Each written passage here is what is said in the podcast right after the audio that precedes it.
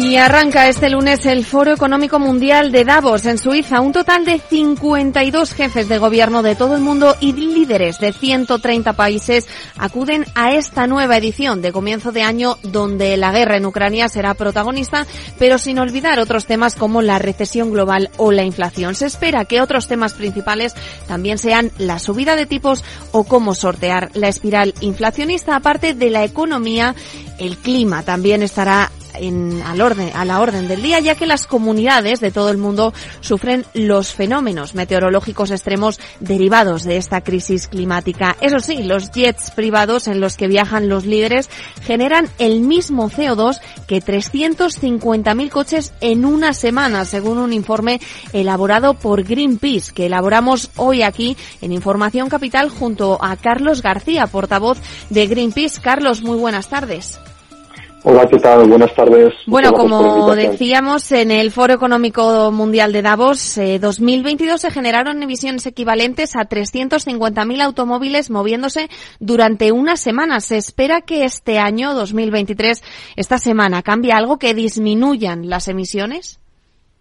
No, todo lo contrario, porque lo que estamos viendo es una tendencia global de incremento de las emisiones de estos jets privados eh, y lo que vamos a ver es que las élites que acuden al Foro Económico Mundial van a seguir utilizando estos jets, eh, con lo cual, bueno, pues eh, no, no, vemos un cambio de tendencia ni de comportamiento en este sentido. Es importante señalar que un jet privado emite en tres horas lo mismo que un ciudadano o ciudadana europea media durante un año, con lo cual lo, lo, lo denominamos bombas climáticas, son bombas climáticas eh, y es un problema importante de cara al cambio, al cambio climático que sufrimos. ¿no? ¿Cuál sería la solución a este problema? ¿Cómo deberían llegar hasta allí eh, los líderes europeos, los líderes de todo el mundo? Bueno, lo que estamos pidiendo es a las élites de Davos eh, que, bueno, pues eh, en sus recetas económicas, diciendo al mundo cuáles son las soluciones, estamos pidiendo ejemplaridad estamos recordando que es un foro privado, no es un foro multilateral, no estamos en un espacio de Naciones Unidas, es un foro promocionado por las grandes corporaciones globales, ¿no?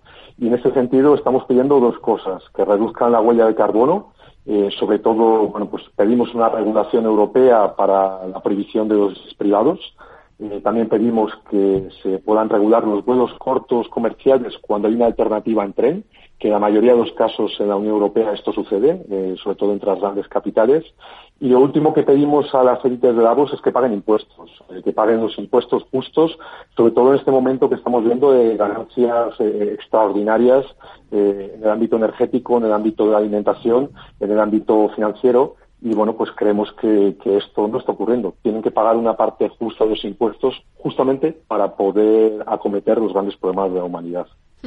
Se acude a Davos para debatir, entre otras muchas cosas, sobre el clima, pero realmente esta reunión anual es un paso hacia atrás en la lucha para salvar el planeta que además ahora estamos en, viviendo, ¿no? Una, una emergencia climática.